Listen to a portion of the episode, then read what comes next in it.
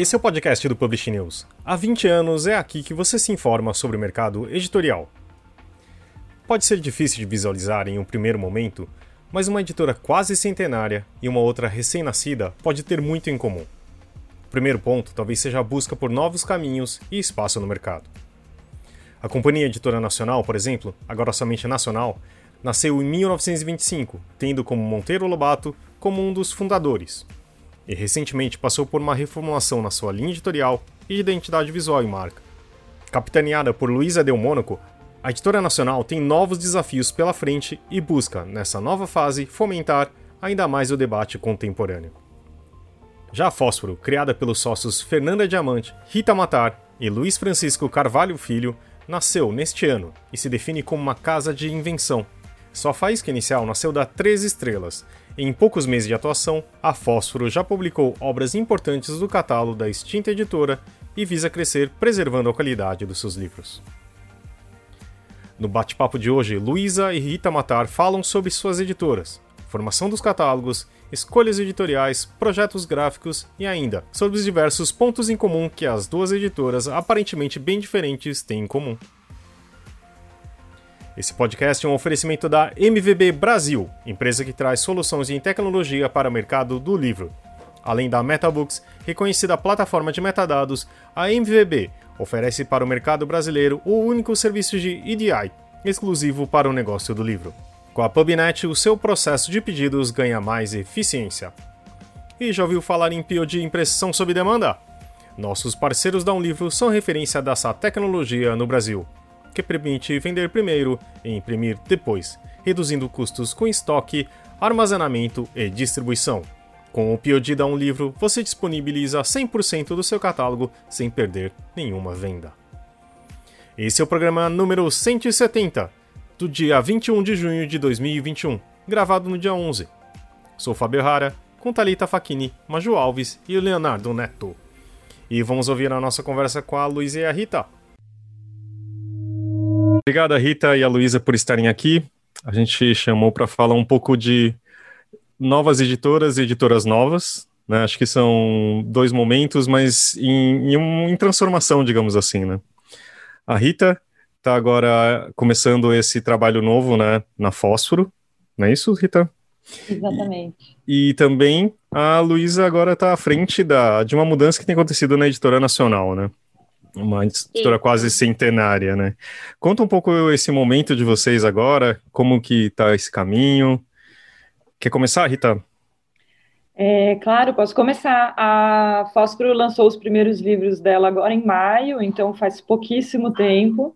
Esse projeto começou a ser concebido um tanto antes, na verdade, porque a gente teve que esperar, adiou o lançamento em um ano por conta da pandemia. Quando a pandemia estourou, a gente já tinha esse projeto, mas ele estava muito embrionário, não tinha condição nenhuma de a gente correr naquele, naquelas circunstâncias para publicar os livros, e na verdade foi ótimo, a gente acabou usando esse tempo para amadurecer o projeto, então os livros saíram agora em maio.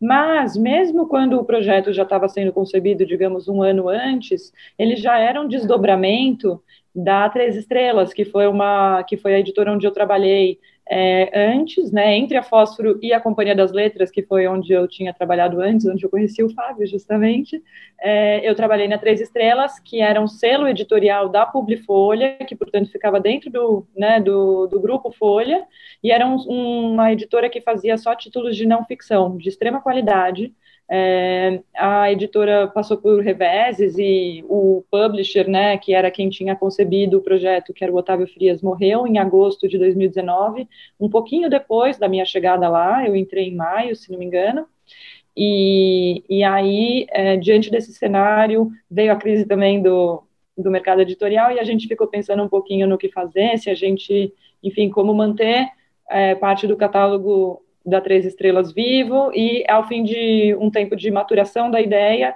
a Fernanda Diamante, que era casada com o Otávio e que tinha todo o interesse em que esse trabalho editorial se, se mantivesse vivo, porque ela também é editora, me fez esse convite para que a gente abrisse uma editora nova, ou seja, com alguma história, mas começando do zero, e que a gente republicasse alguns dos títulos do catálogo da Três Estrelas, mas aí já num cenário completamente independente do grupo da Folha. Então, essa é a história pregressa, né, dessa editora que está nascendo agora, com vários, enfim, é, vários meses de atraso, atraso por conta da pandemia, claro, mas é, que vai trazer livros novos, está publicando coisas novas e é, aumentou o escopo do catálogo também. Agora a gente faz também ficção, que era uma coisa que não havia antes, vamos fazer poesia também. E mas, a, mas com alguns relançamentos. Então, o mês de junho, por exemplo, são três livros que a gente publica, os três relançamentos de obras que já saíram na Três Estrelas. Pô, posso pegar o gancho? Por favor. É, é, é, engraçado até a gente, você, a gente fazer parte de, eu fazer parte de um, falando de nacional, de um podcast que é de novas editoras, editoras novas, né, ou novos caminhos, com uma editora que é uma das mais velhas, mais antigas do Brasil. A gente brinca que é, na verdade, uma senhorinha aí tentando se, se reinventar. É, a gente está mesmo às vésperas do centenário da, da Nacional, e, bom, a editora foi fundada em 1925 é, por, por Monteiro Lobato e tem uma história, teve ali a sua, a sua época glória até os anos 50, 60, é, e, e, que foi mesmo bastante vanguardista em muitas, muitas coisas, até mesmo em, bom, o Léo talvez é, consiga me ajudar um pouco com, com essa história, é, até mesmo em, em modelos de distribuição, em formas de impressão de livro, é, a gente tem sido muito gostoso mergulhar nessa história para a gente construir agora, né, essa comemoração do, do centenário, eu estou conhecendo, estamos todos juntos conhecendo um pouco mais da história. Então, assim, até é, formas de, de, comercialização, de levar livro para ser vendido em pequenas vilas naquela época, vender em açougue, vender em, em farmácia, vender a prestação, carnê e tudo mais. Então, tem muita coisa de inovação do, do mercado e da cadeia de, de distribuição do livro, que a Nacional é, foi naquela época, e, e a gente vai tentar retomar isso, vanguardista é, né, em, em, dar mais acesso à leitura para as pessoas. É, mas, enfim, a, a, Nacional foi adquirida pelo grupo IBEP nos anos 80, é, que é um grupo, uma potência de educação e acho que todo mundo do mercado sabe que é difícil, né, trade, brigar com, com educação. Eu também já, já passei pela Saraiva e a gente entende que são modelos de, de, de negócio também bastante diferentes. E então a Nacional acabou por um tempo ficando funcionando um pouco como suporte até é, de literatura para o IBEP. Mas, enfim, no ano passado o Jorge me chamou para. Ele já tinha mesmo essa ideia, que é, que é o nosso presidente, né, de retomar a Nacional é, e reconstruir um pouco do, da, do, dos tempos e dessa essência de interesse geral que, que a editora tinha na sua, na sua concepção. Então a gente fez um mergulho imenso, é, decidimos em conjunto trocar, fazer uma repaginada total. Inclusive, acho que a Fósforo e a Nacional são irmãs de, de estúdio de design da, da Les Blau, da, da Júlia e da Elisa, que são incríveis. E a gente mergulhou mesmo, fizemos é, junto de um trabalho também impecável da Dani Senador, e da, da Mila, para a gente é, traçar as nossas novas propostas de valor, entender, diagnosticar com o público, e não só o público leitor, mas público livreiro também, qual era a imagem da Nacional e o que, que a gente, onde a gente precisaria focar os nossos esforços para essa reconstrução de uma marca. Então, é uma reconstrução completa, tanto da imagem da marca, quanto de uma estrutura da editora, quanto de, de, linhas editoriais e catálogo e tudo mais. Junto, é, e aí essa cara nova também trouxe esse esse refresco, eu acho, esse olhar é, novo para esse, esse projeto. Então tem sido incrível e, e, e interessante também trazer, trazer, falar de editoras novas e falar de uma nova nacional, como a gente acabou batizando isso, é, é, às vésperas do centenário da editora. É interessante. Luísa, então, só, só para recapitular, para ver se eu entendi bem, é, essa proposta dessa nova nacional é resgatar um pouco desse, é, desse caráter revolucionário que a Nacional teve lá na sua gênesis, com o Octales e com, uma, e com o, o velho é, Monteiro, é, mas trazer também um ar de modernidade, e, e, e isso se reflete também na, li, na sua linha editorial. É, suponho, eu estou supondo. 100%. É, é, você poderia falar um pouquinho, então, de como é que, é que vai ser essa linha editorial da nova Nacional? Super posso. É, até foi bom você ter mencionado isso, porque a gente ainda trabalha um pouco é, entendendo o nosso mercado, entendendo a reação também dos leitores e tudo. Isso é um trabalho intenso até da, da Carolina que, Delanina, que é a nossa mais recente contratada gerente de comunicação e marketing, para comunicação disso, porque a gente sabe hoje que Monteiro Lobato é um nome, é, é um autor hoje considerado polêmico, é, tem ele, né, tem ali algum um histórico que precisa ser revisitado, e, e essa é exatamente a nossa proposta, tanto que é, a gente buscou ali uma, uma frase do Mário de Andrade, que é o passado é lição para se meditar e não para reproduzir. E é nisso que a gente se baseia sempre. Então, a gente tem, é, um, é uma, é pra, a ideia é ser uma editora comercial, de livros comerciais, é, trade, e mais abrangente. Nesse primeiro momento, obviamente, a gente já não entrou de cara lançando selos e tudo mais, mas a nossa ideia é crescer a, a esse ponto. E então a gente tem linhas de ficção, é, enfim, ficção adulta, thrillers e tudo mais, co comercial.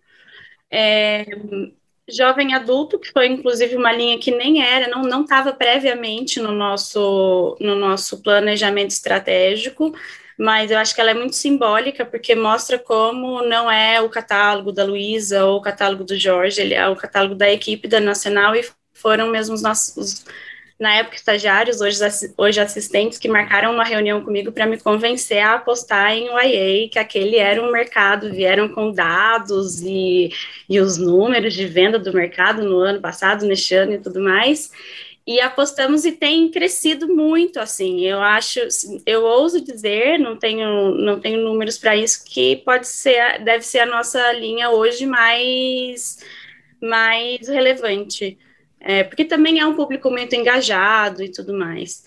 E também na linha de não ficção, a gente tem, é, enfim, autoajuda, livros de psicologia, é, negócios. É bastante abrangente e a gente é, já tem ideia, já vislumbra algumas possibilidades de selo, que acho que até para conseguir mesmo direcionar a comunicação, isso é bastante importante e tudo mais.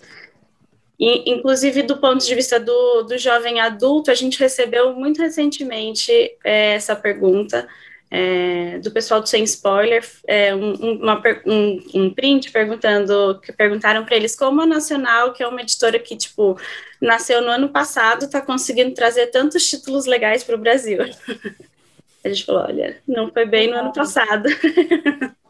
Mas... E, e Luísa, o, o Fabinho está na fila, e desculpa, Rita, é, te interromper, mas é só uma, uma pergunta é, rapidinha, de resposta muito rápida. Claro. Você, você responde pela, pela Nacional, mas a Conrad, que é um outro selo do grupo, é uma outra estrutura.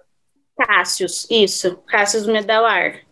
E aí é o universo ali dele, eu nem não faço a menor ideia, falamos outras ah. línguas. A gente se entende, mas a gente fala línguas diferentes. Maravilha. A gente isso. até tem uma é, é a mesma equipe, até, basicamente, equipe de arte, os editores, a gente se ajuda, a gente fica todo mundo junto, mas a, a Conrad é com Cássio e Nacional comigo. Isso. Rita, falando um pouco de catálogo, é, conta um pouco do, de como vai ser, qual é a ideia né? Eu até li que vocês não. A ideia não é nem trabalhar em nichos, né? Algo que é tão comum também nas editoras hoje em dia. Conta um pouco. Pois é, isso foi um dos temas que a gente teve a oportunidade de debater mais ao longo do ano passado, justamente por não ter um prazo apertado para lançar. E tem muito a ver com o que eu estava, ao ouvir aqui a Luísa contando, eu estava pensando que é um pouco é, a gente vai, debate, fala como quer que seja, a exaustão e de repente alguma coisa é, atravessa, como essa história, achei super legal essa história de como é que vocês criaram essa coleção que talvez vire um selo no futuro de, de YAs. É, a gente tinha, a gente tem muito pensado como é que a gente quer que seja o nosso catálogo e eu, e eu por sermos três sócios também é, com interesses a gente tem um gosto parecido e interesses diferentes, é engraçado isso, mas cada um olha para um lugar, mas quando a gente vai e um lê o livro que o outro recomendou, a gente costuma gostar, é mais ou menos essa nossa dinâmica. Mas justamente por serem três pessoas com é, interesses diferentes, me parecia muito difícil que a gente fosse nichar a editora e todo mundo ficar feliz.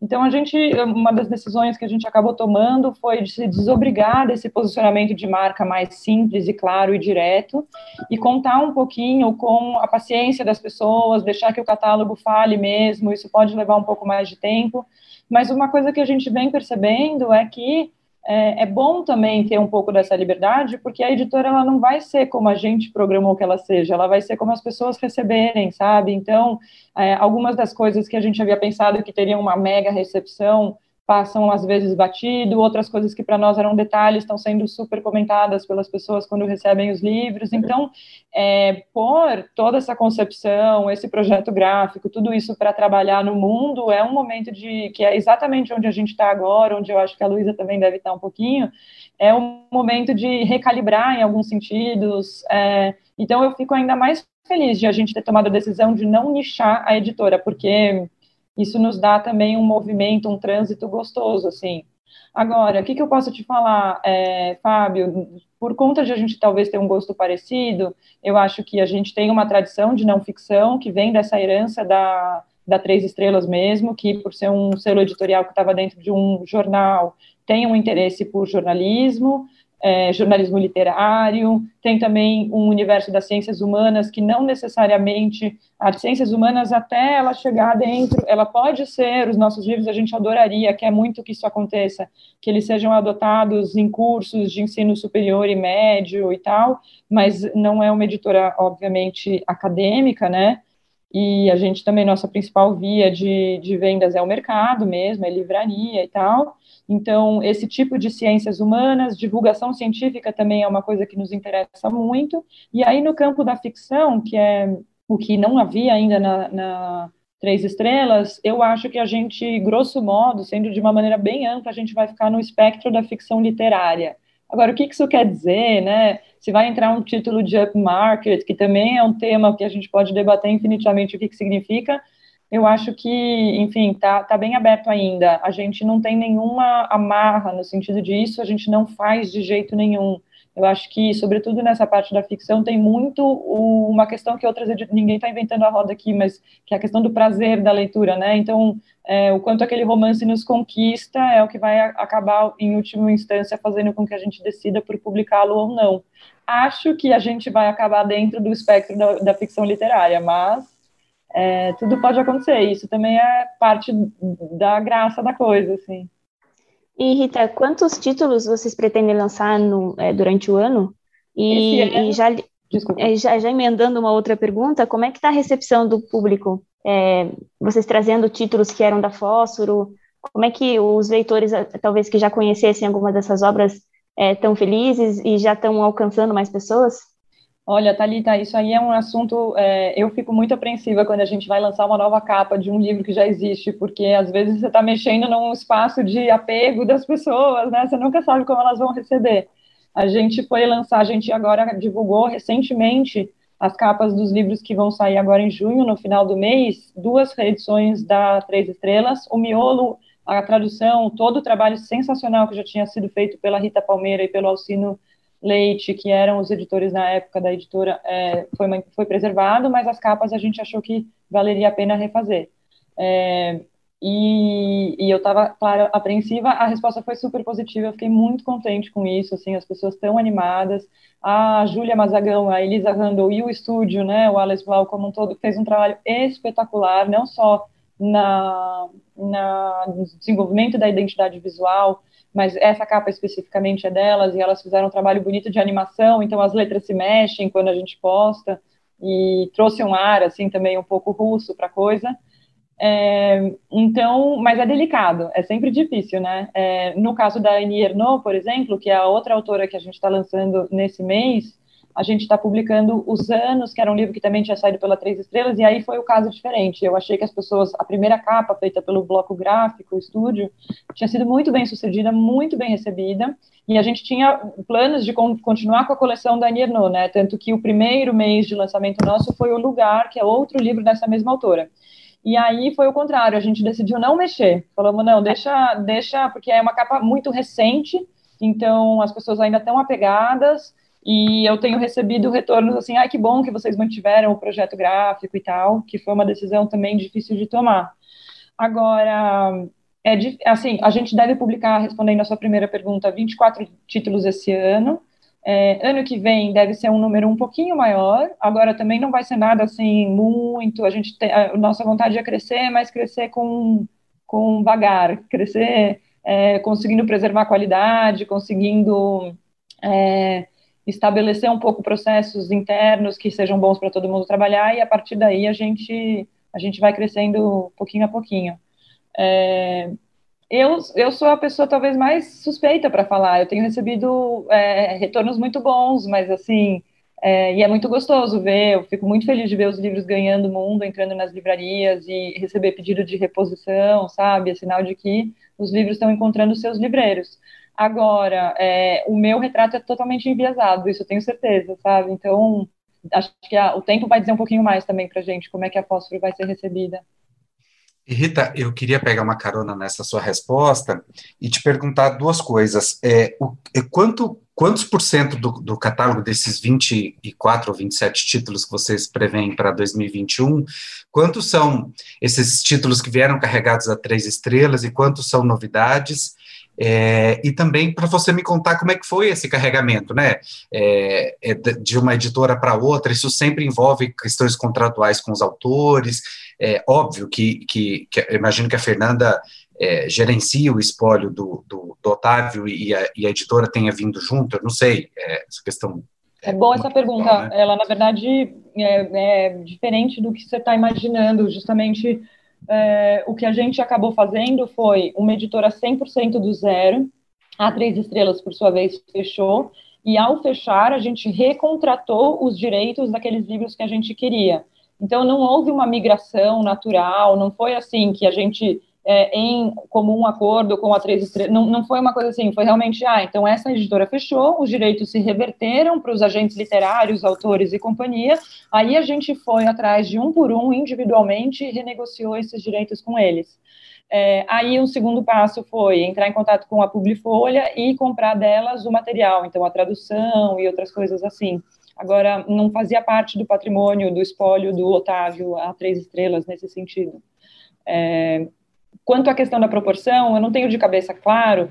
Num primeiro momento, dos 24, seis iam ser relançamentos, mas eu acho que essa proporção mudou um pouquinho e eu acho que a gente vai ficar com cinco. É, então, tem esses três que estão saindo agora. A gente vai publicar também é, para esse primeiro ano, tá? Daí, ano que vem, a gente ainda tem mais alguns. A gente também não queria inchar só com relançamentos, então a gente foi é, polvilhando um pouco desses lançamentos ao longo dos primeiros anos. Mas a gente vai publicar dois livros que também estão esgotados e muito procurados há bastante tempo, que são os livros do Carlos Alberto Doria, A Formação do, da Culinária Brasileira e a Culinária Caipira da Paulistânia, e aí também, de novo, eles vão ganhar novos prefácios, vão ganhar novas capas, uma, uma identidade visual conjunta para os dois, e, mas é uma proporção pequena, porque a gente tem essa preocupação também de trazer coisas novas, né, e manter a escolha desses títulos também foi pensando um pouco naquilo que, que perdurou no tempo, né, aquilo que tem ainda uma procura, então os livros do Nabokov, por exemplo, a gente pode sentir muito, muito claramente. Na hora que a gente anunciou, muita gente falou, puxa, que bom, há quanto tempo que eu estou tentando comprar esse livro, na estante virtual custa super caro e tal, O mesmo acontece com o Dória, ele ouve muitos pedidos de pessoas, perguntas pela, pelos livros, então tinha um pouco disso e um pouco, claro, afeto, né? Quais eram os livros que a gente gostava mais e que a gente queria que estivessem na nossa editora. Foi essa combinação, esse cruzamento de critérios que trouxe alguns livros para nós. E Luiz, eu queria é, perguntar para você, a Rita comentou, né, que às vezes mexer numa capa você tem que meio que ter um jogo de cintura ali, porque você mexe com o emocional do leitor e um apego. Sim. E aí, é, eu digo em, em relação à nova marca, ao novo logo da Nacional, né? Porque, querendo uhum. ou não, é uma empresa que já tem alguns anos de história e já tem um, um, uma, uma marca conhecida. Como é, como é que foi o estudo para reformular esse logo e, enfim, se manter atual e, ao mesmo tempo, não perder a identidade que vocês já tinham todos esses anos de história? É, boa. Ah, na verdade, quando logo, quando eu estava conversando com o Jorge ainda para, né, quando ele estava me fazendo o convite, é, ele me perguntou, me pediu para trazer para a nossa conversa, para eu dar uma olhada no site, nas redes e tal, e trazer uma opinião. E aí eu acho que já de cara eu falei, olha, eu acho que a gente tinha que mudar logo, identidade visual e tal, e depois eu pensei, talvez eu não consiga, né, esse emprego, porque não é assim que as coisas funcionam. Mas ele adorou a ideia. Eu acho que tinha a, a Nacional, no fim das contas, ela assumiu o logo do IBEP. Então, para a gente conseguir, que, que é aquele, um livrinho assim, acho que vocês têm em mente aí, né? E para a gente conseguir, a ideia principal era conseguir desvincular as duas editoras, para a Nacional existir de forma independente. E aí a gente não tinha muito outra saída a, a não ser mesmo criar uma identidade para a Nacional. E quando, enfim, a gente conversou bastante sobre isso, tem um, um fizemos um trabalho, a Elis e a Júlia fizeram um trabalho incrível e a nossa ideia era muito, eu acho que, que acaba sendo o tema dessa, dessa nossa conversa e muito do, do que a Rita estava é, falando agora é de desse equilíbrio entre o que é, entre o tradicional e o novo, entre buscar é, referências antigas, mas dar um toque de modernidade, apelar um pouco até também para o afeto, para uma, uma uma lembrança das pessoas. Então, não sei se é uma coisa, até vou, vou dividir, não sei se é uma coisa que vocês de alguma forma tenham reparado, mas o negativo do, do selo da Nacional, né, da Nacional, são as formas da bandeira do Brasil.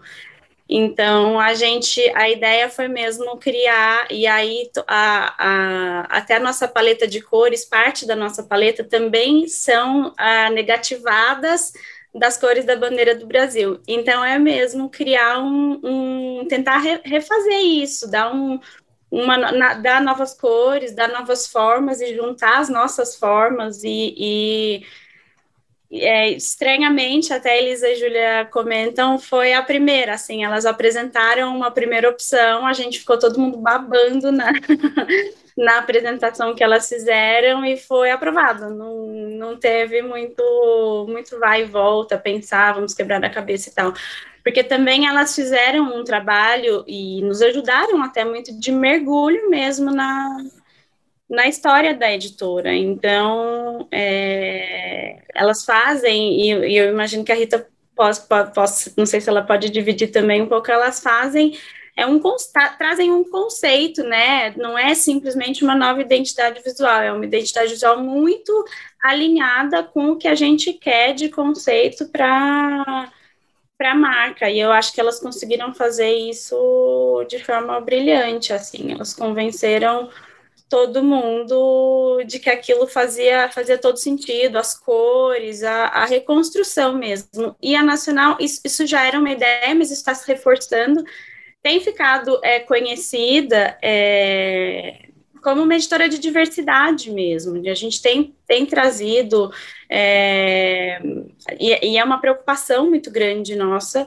de que a gente consiga falar de todos os assuntos, nas vozes de todas as pessoas, e, e eu acho que isso está muito, muito bem refletido na nossa identidade visual.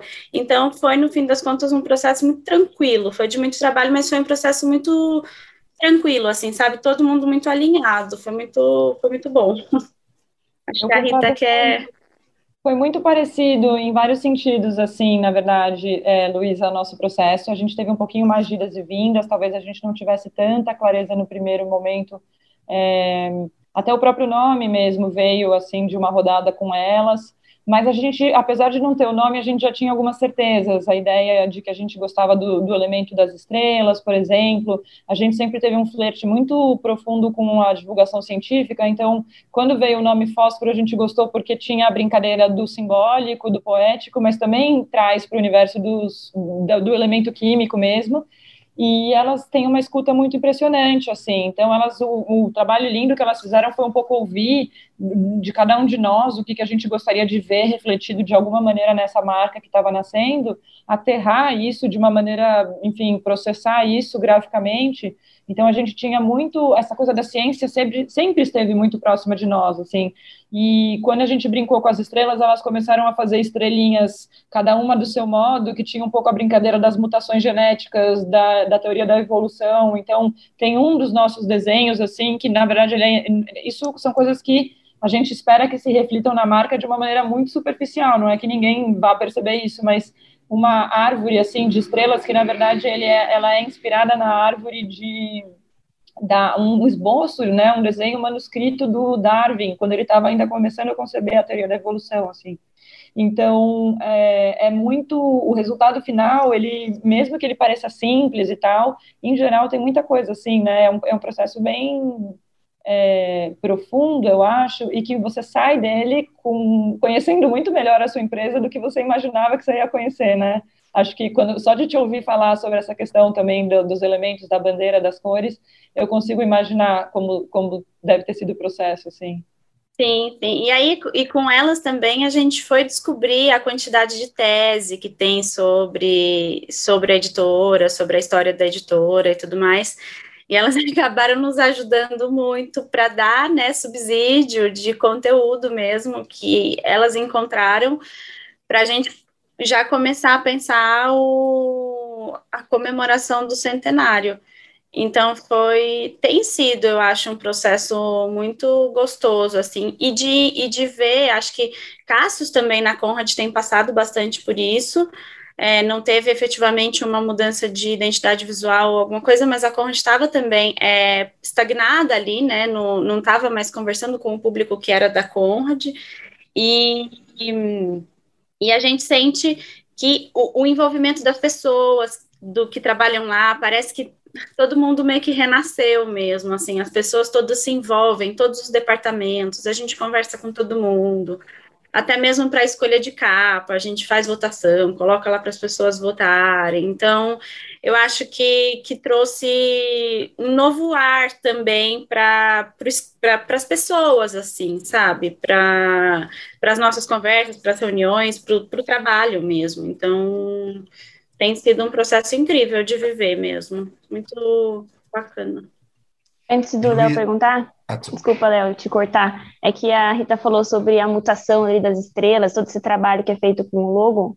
Aí eu queria, quando a gente entra no site da Fósforo, eu fico parada lá cinco minutos só vendo aquelas estrelinhas fazendo assim, ó. Elas ficam mudando, né? É que, na, verdade, eu falei, fiz um gesto aqui, mas ninguém tá vendo a gente, né? Na hora de ouvir o podcast. Entrem no, Enfim, no site da Fósforo e daí vocês vão é, ver. Entrem e, e, fiquem lá, assim, ó, loucos, cinco minutos antes de entrarem e verem quais os livros que tem tudo lá no catálogo. E, e Luísa, eu vou te fazer uma pergunta que é um pouco mais espinhosa e, e, e você, se você não tiver condições de responder, tá tudo certo. É, o, o, IBEP passou por um processo de recuperação judicial, né, que já foi encerrado em 2020, tá, sob acompanhamento da justiça ainda, que é, pela jurisprudência fica por dois anos. É, isso afeta de alguma forma, embora a Nacional, pelo que me lembro do processo, ela não foi envolvida diretamente na recuperação, era, era o, o efetivamente quem estava na, na, recuperação judicial. É, isso afeta de alguma forma o seu trabalho? Você é, é, teve alguma dificuldade com relação a isso na hora de convencer um autor a vir para casa? Ele deu um Google e percebeu que a empresa é, maior tava, esteve em recuperação judicial? Isso de alguma forma afetou o seu trabalho? Não tem problema nenhum de em responder, Léo. É, realmente, a gente, enfim, até mesmo quando o Cassius e eu entramos, a gente conversou muito abertamente sobre isso. É, a, o processo realmente já já está finalizado. Eu acho que, que é uma questão ainda burocrática para o anúncio de que essa fase passou. É, e a gente, a Nacional efetivamente não entrou em, em, na, na, na, recuperação, mas obviamente que isso afetou o grupo como um todo, porque não é um grupo gigantesco, né? Então a gente, nós somos, nós somos poucos agora, né? A editora já foi muito maior antes. É, e isso tem, tem seus respingos ainda hoje. Eu acho que a gente vive muito na editora essa, e eu acho que isso se soma também a esse, a esse momento de reconstrução da Nacional e, e, da Conrad, é um renascimento do grupo como um todo, né? Porque passar por um processo de recuperação judicial não é confortável, não é nada, não é simples, não é fácil. Então a gente sente que está todo mundo meio que respirando aliviado de alguma forma. E a empresa passou realmente por momentos bastante difíceis. É, eu posso dizer que a gente eu tive alguns, alguns, eu acho que não foi nem, não necessariamente pelo fato da recuperação, porque isso já era uma coisa que estava muito no nosso discurso. A gente nunca tentou varrer a recuperação judicial para debaixo do tapete, sabe? É, enfim, e deixar talvez que o autor descobrisse numa, numa busca ou alguma coisa assim. A gente sempre é, jogou muito aberto mas eu acho que o que Cassius e eu enfrentamos bastante foi também, acho, o período de, de um período de estagnação das duas editoras. Então, eu acho que quando a gente vai comprar um título, ou quando seja nacional ou estrangeiro, o catálogo pesa muito.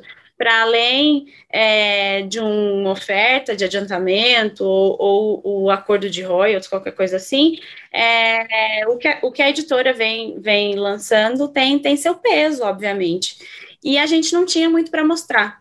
Então, eu acho que foi um, um processo que a gente conseguiu até, acho que, que superar com alguma rapidez. A gente contou, em alguns casos, com a sorte, outros com uma boa conversa, é, de autores que abraçaram muito a nossa, a no, as nossas propostas.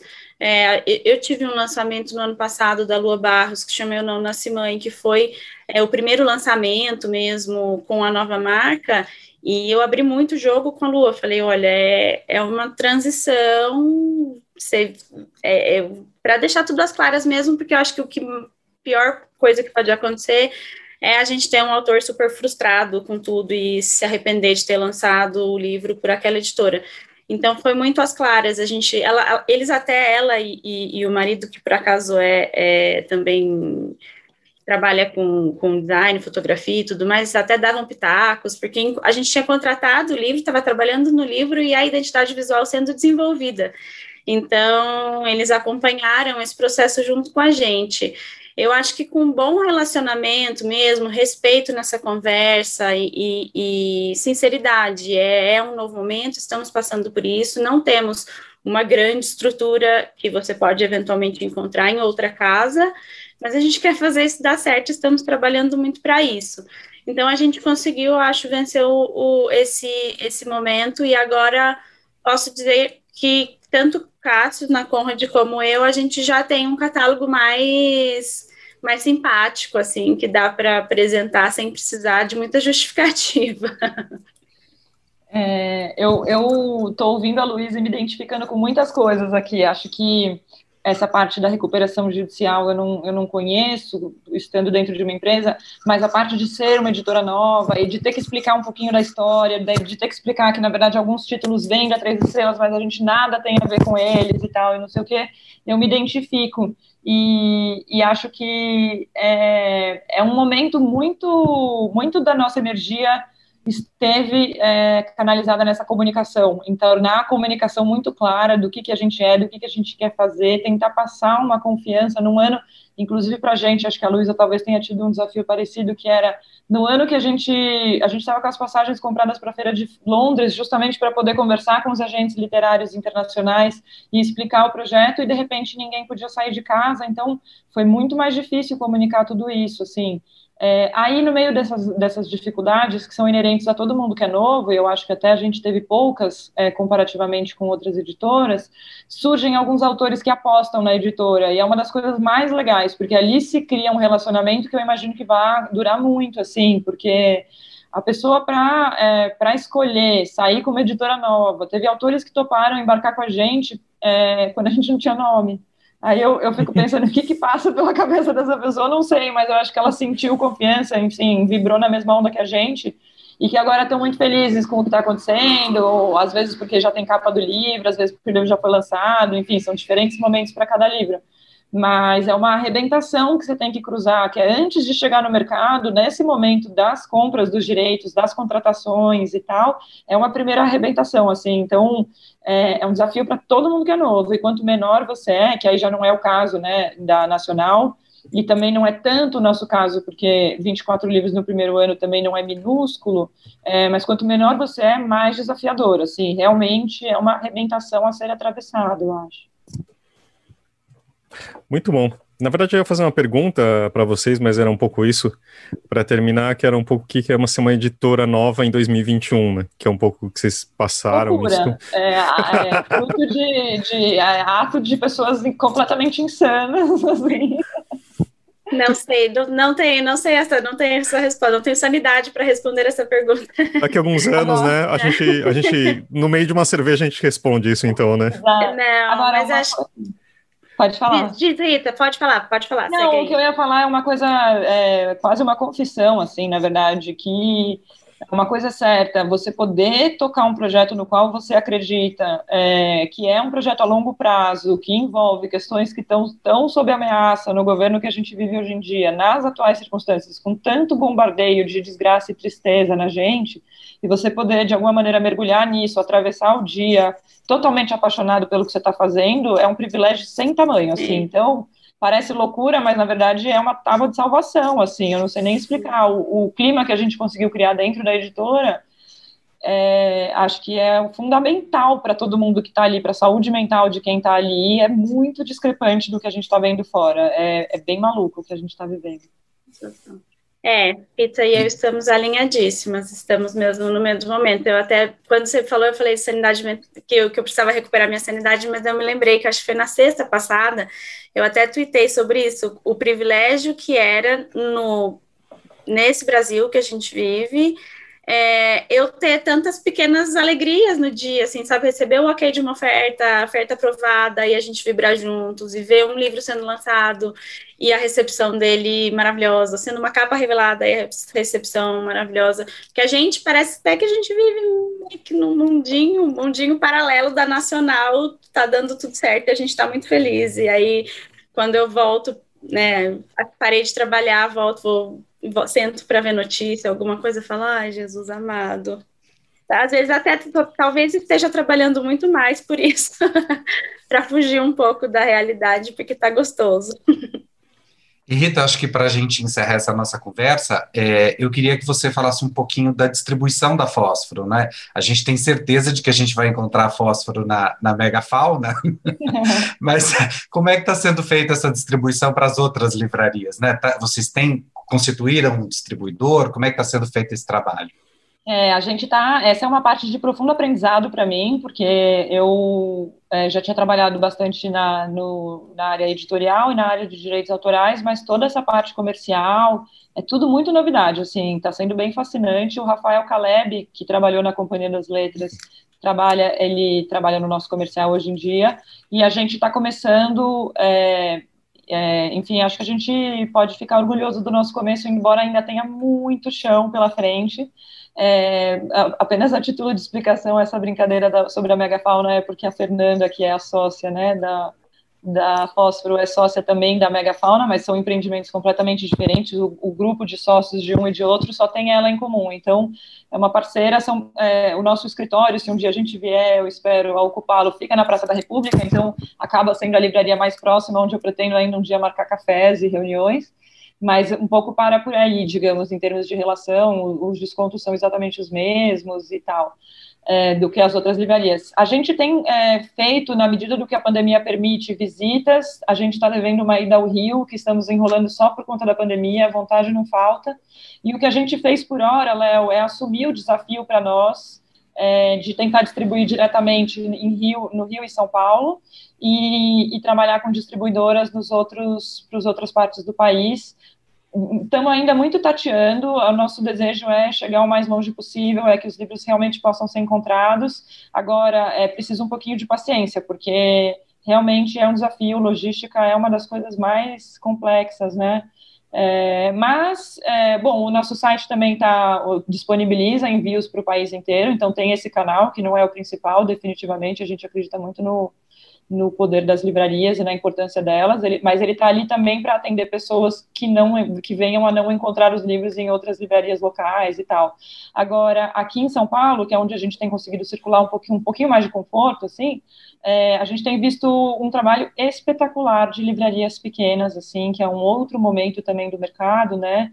E não dá para não dá para acreditar no que elas fazem, assim, a livraria da tarde, a livraria simples, enfim, eu poderia mencionar várias outras. Essas duas me vêm na cabeça agora rapidinho, porque são livreiros que ainda por cima é, dão retorno sobre as leituras e se entusiasmam e falam o quanto estão gostando. E lá no Rio de Janeiro tem um movimento legal também acontecendo, né, com as livrarias é, trocando mais, agrupadas e tal. Eu tô, enfim, louca para poder encontrá-los. A gente fez algumas reuniões com alguns deles online, mas é, enfim, a gente adoraria poder chegar nessas livrarias em outras cidades. Esse é o grande desafio, né? Sair desse nosso eixo aqui, porque aqui eu posso dizer que a gente está bastante satisfeito. Ainda dá para melhorar, mas, mas estamos contentes. Agora o desafio é Brasilzão, né? É isso aí. Obrigado, Rita e Luísa, por dividir um pouco dessa, desse, dessas alegrias aqui também, que acho que o mercado editorial vive um momento muito estranho mesmo, né? Porque tiveram números muito bons no ano passado, mas a gente está no meio do que a gente está vivendo, mas é muito bom é. ter essas pequenas comemorações, pequenas, modo dizer, né? vocês. É muito gostoso trocar com a Luísa e ouvir, assim, as, as semelhanças de duas editoras tão diferentes, né, de idades tão diferentes, mas é gostoso também poder falar um pouquinho do projeto. Obrigadíssima pelo convite. Muito bom. Depois quero seu WhatsApp, Rita, para a gente trocar mais impressões, que acho que a gente tem muitas coisas para trocar. Também achei, também senti. e obrigada pelo convite. Foi, é muito bom também conseguir falar e, e, e divulgar um pouco desse, desse projeto e compartilhar realmente pequenas alegrias, como, como o Fábio falou, que a gente está precisando mesmo, né? Doses, doses homeopáticas de alegria. E no momento MVB Brasil, voltando aqui com o Ricardo Costa. E aí, Ricardo, como vão as coisas? Beleza, Fábio, tudo bem? E você? Fala aí, pessoal. E do que a gente vai falar hoje, Ricardo? Conta um pouquinho da. Tem novidades e também relembrando o pessoal aí, certo? Isso aí, Fábio. É... A gente a gente tem a gente tem como é, cliente, como parceiro da, da MetaBooks, desde, os, desde o primeiro, desde os primórdios, desde o início da, da MetaBooks, a Nielsen Bookscan. Então, faz tempo que eu não, não lembro isso, a galera. Queria lembrar o pessoal que nós fornecemos todos os metadados para pesquisa da Nielsen, os metadados, não os dados de vendas, essas questões, né? A gente informa os dados dos títulos que estão lá nas, nas pesquisas, nos dados que eles receberam das livrarias, dos, dos, dos vendedores, vamos chamar assim, né? Uhum. E é muito importante para isso que a gente tenha uma boa categorização dos livros, para que os relatórios da Nielsen possam sair corretamente classificados, né? Que as informações de cada livro, em cada setor, saiam corretamente. Então, lembrar o pessoal aí que os metadados na MetaBooks também são utilizados para a organização da pesquisa da Nielsen Bookscan. Então, mantenham aí as coisas em ordem, as classificações atualizadas. E por falar em pesquisa, é, na semana passada, em relação ao dia que nós estamos gravando aqui, Fábio, uhum. é, que foi dia 10, a gente, 10 de junho de 2021, para aqueles que estiverem assistindo lá para frente. No, vindo do é, futuro? Nós, uhum. Vindo do futuro, a gente fez um Conexão Metabooks com o Bruno Zolotaro, o Gerson Ramos e o Jaime Mendes, falando sobre o uso prático das pesquisas, seja das pesquisas é, públicas, né, que são aquela produzida pela CBL e pelo SNEL, a produção, pesquisa de produção e vendas, retratos da leitura e outras pesquisas que estão aí disponíveis para qualquer, para todos acessarem, mas e também o uso de pesquisas assinadas, como da Nielsen, GFK, Yandé, etc. E foi um papo bem legal. É, fica a dica aí para o pessoal conferir qual é o uso prático, para que, que serve, vale a pena mesmo ir atrás dessas pesquisas, e o papo aponta isso. E por falar em papo, aproveitando que hoje é hoje, o dia que o podcast vai no ar é 21 de junho de 2021, no dia 24 a gente tem o último episódio dessa segunda temporada do Conexão Metabooks.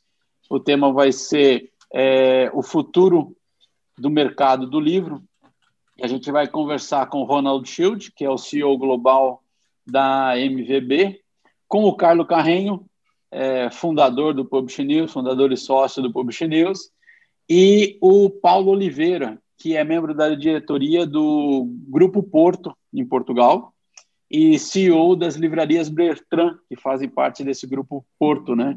Vai ser um papo bem legal, a gente vai analisar aí tendências, modelos de negócios e outras questões de tecnologia envolvidas aí é, no mercado. Quem tiver disponível aí, quinta-feira, dia 24, a uma hora da tarde, no Facebook do da Metabooks Brasil e no Facebook do Publish News. Boa. A gente vai colocar todos os links aqui para vocês acompanharem também, tanto dessa conversa do uh, episódio número 6, né, que foi no dia 10, se não me engano. Isso. E da, isso. dessa próxima conversa, que também vai ficar lá gravado se você quiser ver depois, certo? Exatamente. Então vai. tá bom. Ricardo, muito obrigado, até a próxima. Valeu, Fábio. Um abraço a todo mundo aí.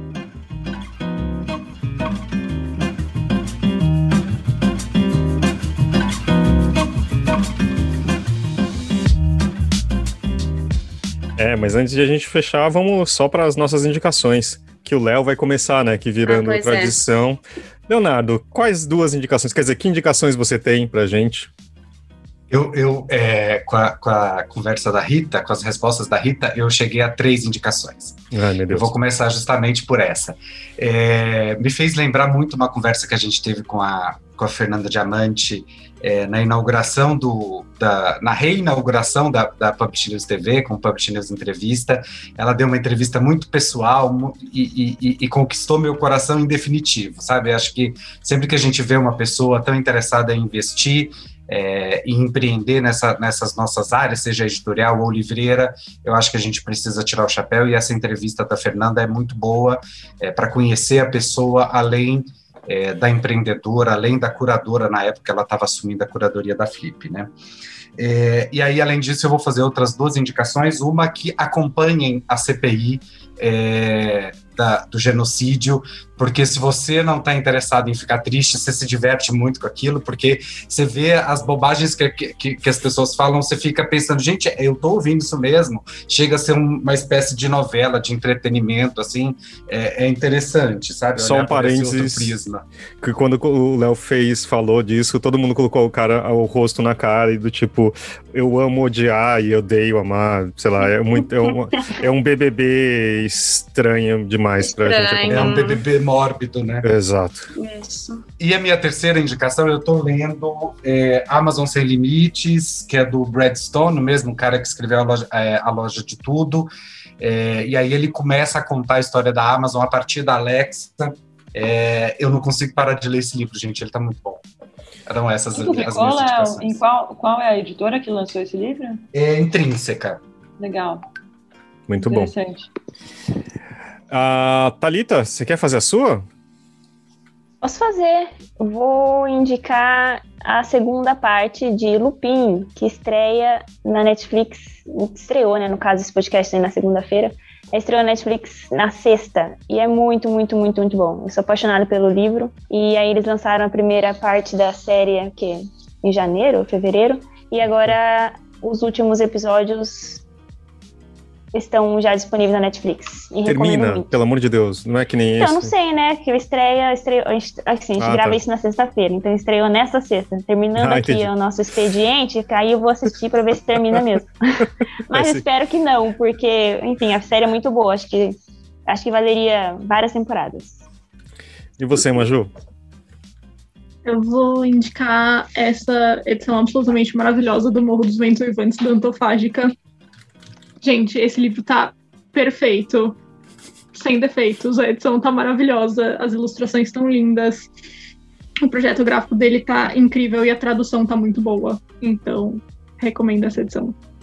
Muito bom. E você, Luísa? O que você tem pra gente? Eu, eu não sabia que podia ser mais de uma, então eu vou dizer uma que eu tinha pensado e depois em, eu vou falar duas rapidinho.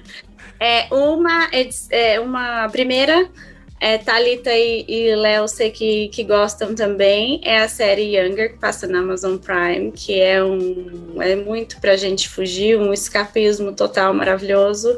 É, porém, a gente também não consegue parar de falar de, de livros e de, de, de, de mercado editorial.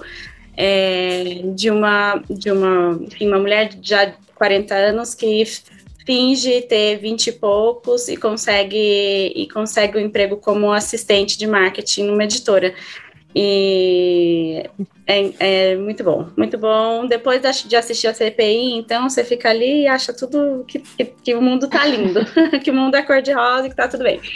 É, e, enfim, já que, já que posso fazer mais uma, é, eu queria sugerir, e vou fazer um pouco de propaganda, posso? É, o Félix para Sempre, que é o nosso lançamento desse mês, que é um livro que eu acho, assim, importantíssimo e fico muito feliz de a gente conseguir hoje é, dar aos adolescentes e, jo jovens adultos acesso a um livro como esse, que é, da, é a construção de um, uma identidade trans. É um personagem, é um autor trans negro e não é autobiográfico, mas enfim, não tem como não fazer um paralelo com, com a vida do próprio autor, autor o Casey Calendar. E é muito emocionante, assim, queria muito que é, algumas pessoas da equipe é, são LGBT leram e falavam como eu queria ter tido acesso a esse livro quando eu era mais novo e quando eu estava entendendo quem eu sou. É, então a gente está muito, muito feliz e orgulhoso desse, desse lançamento. E por fim, é, a gente tem aí também que vai sair em breve, mas já queria divulgar que as pessoas conheçam e se interessam por uma mulher que vai chegar pela Nacional em breve, que é a Stacey Abrams, que é, é uma, é uma deputada, ela é deputada né, da Georgia, democrata, que é responsável pela, pela conscientização e pelo, pela mudança ali de vermelho para azul na Georgia nas últimas eleições, e ela fez isso quase que braçalmente, indo de porta em porta. E a gente está orgulhosíssimo também de trazer os dois livros de não ficção dela. E e a ficção, que está na lista do New York Times, inclusive, e a gente também não entende como ela consegue fazer tudo o que ela faz, basicamente, mais escrever livros, mais escrever thrillers, e, enfim, e, e, carregar quase boa parte ali da, da Georgia, da política da Georgia nas costas. É uma figura incrível. E a gente está muito feliz. elegeu um presidente diferente, digamos assim, né? Exato. Quem, quem sabe a gente não se inspira, não é mesmo? É verdade. E você, Rita? Olha, eu tenho uma, uma recomendação de algo que eu não li, que é o que eu pretendo ler, justamente, que eu acabei de comprar e estou muito ansiosa para ler, que é um relançamento da. O, livro se chama As Mulheres de Tijuco Papo, da Marilene Felinto, que é um livro que foi publicado em 82, quando a Marilene tinha 22 anos. Foi super aclamado, muito bem recebido na época e ficou um tempão fora de fora do radar, então acho que tem toda uma nova geração de pessoas para conhecer o livro, eu inclusive, e saiu numa edição nova maravilhosa da Ubu, É, o livro, assim, o pouquíssimo que eu sei, porque ainda não li, deve ser o meu fim de semana, vou passar na companhia dele, mas é a história do retorno dessa jovem personagem protagonista para a terra é, da mãe e um pouco a história dela, reflexões, isso tudo se passa em Pernambuco. Estou é, muito ansiosa para ler, mas assim o trabalho já, já sei que só de pegar o livro na mão você sente assim que tem muito muita qualidade.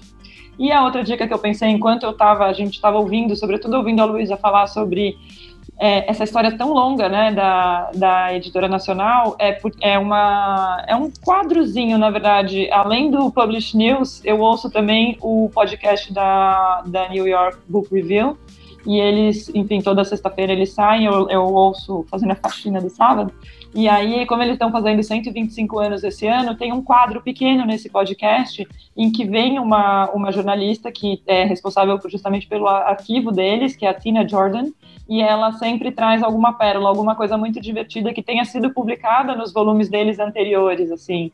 E são nomões, né? Porque como eles estão lá há 125 anos e é um jornal muito importante, tudo que, enfim, todos os autores relevantes dos Estados Unidos é, passaram por lá de alguma maneira. Então ela encontra às vezes coisas muito divertidas, assim, uma carta que alguém escreveu para o Fitzgerald, aí a resposta, é, ou a primeira resenha que o livro tal, que depois viraria um clássico, recebeu e que não era tão boa, um pouco para a gente ver como as coisas eram no calor da hora, pensando em, em, quem cobre né, literatura e tal, e pensando também nesse mundo de coisas que vocês têm para descobrir, né? Como eu fiquei, eu fico pensando nisso, estou pensando na Nacional eu ouço esse, esse quadrozinho do podcast e penso, nossa, se um dia a Fósforo tiver uma história longa, a gente vai poder resgatar arquivos e tal. Então, como vocês têm essa história longa, é uma delícia poder aproveitar isso, eu imagino, né? Boa.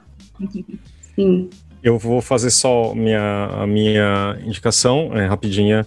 Eu assisti um filme daqueles que devia ter assistido antes, uh, é um que chama A Despedida.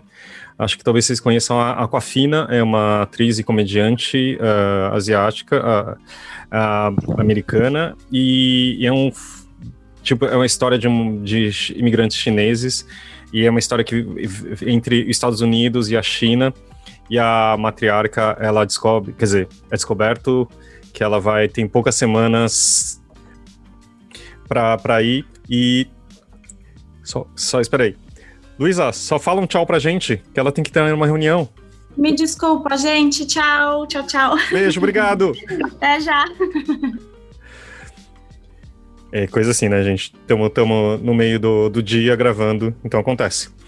Mas é isso, é a história que é, ela descobre que tem uma doença terminal, a família toda descobre e dizem que na China é, não, você não deve contar para a pessoa, porque é um faro muito grande, e o restante tem que e tem que esconder disso. E a Aquafina é a neta dela, mais próxima. A Thalita tá falando gente. E, tipo, eles fazem um casamento fake e todo mundo vai pra China e para ficar com ela. E na verdade, o filme é um pouco desse dessas indas e vindas. Então é, é parece o argumento é tão é até estranho, mas assim tem um pouco da, da, questão do coletivo em relação ao indivíduo, é um pouco da diferença da Aquafina como é americana, mas e só que filha de chineses, então, e é um filme super bonito, do tipo, eu assisti na cama chorando horrores, mas acho que vale muito a pena dar uma conferida. Tá bom? Tudo bem, temos um programa, Fabinho? Temos, temos um ótimo programa. Rita e Luísa, que você está ouvindo, só ouvindo agora, depois, obrigado por dividir aqui com a gente, viu? Obrigada a vocês. Então tá bom, gente. Thalita, Léo, Maju, obrigado. Até mais. Beijos.